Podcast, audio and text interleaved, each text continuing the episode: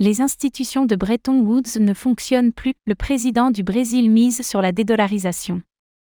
L'Amérique latine serait-elle le berceau du mouvement de dédollarisation qui s'étend dans le monde? C'est ce qu'espère le président du Brésil Luiz Inácio Lula da Silva, Lula, qui s'écarte fermement des institutions de Bretton Woods. Le point sur ce que cela veut dire pour le pays et la région en général.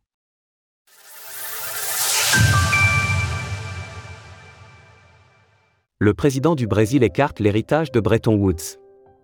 Pour rappel, les accords de Bretton Woods sont un des piliers sur lesquels repose notre économie globale moderne. Signés au sortir de la Seconde Guerre mondiale, ils organisent le système économique mondial autour du dollar. Et donc, de facto, des États-Unis. C'est également à cette occasion qu'a été créé le Fonds monétaire international, FMI. C'est donc cet héritage que Lula a fermement rejeté hier, en conclusion du sommet pour un nouveau pacte financier, qui s'est tenu en fin de semaine dernière à Paris. Le président du Brésil a fait de Bretton Woods un symbole de l'instabilité financière actuelle. Les institutions de Bretton Woods ne fonctionnent plus et ne répondent plus aux aspirations et aux intérêts de la société. Nous devons être très clairs avec cela. Lula a notamment pointé du doigt la Banque mondiale ainsi que le FMI, les accusant de contribuer au surendettement des pays du monde.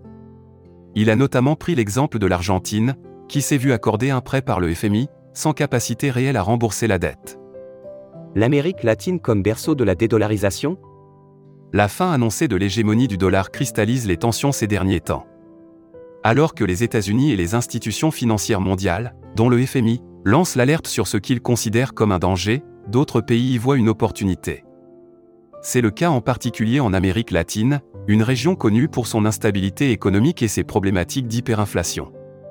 Pour Nicolas Maduro, le président du Venezuela, l'abandon du dollar est ainsi l'inévitable.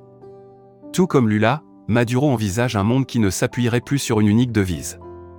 Plus le monde est multipolaire, plus le monde devient multicentre. Au fur et à mesure de la progression du monde vers un équilibre nouveau, un panier de devises va apparaître. Le statut du dollar vacille ces derniers mois, et l'hégémonique économie américaine a perdu de sa superbe.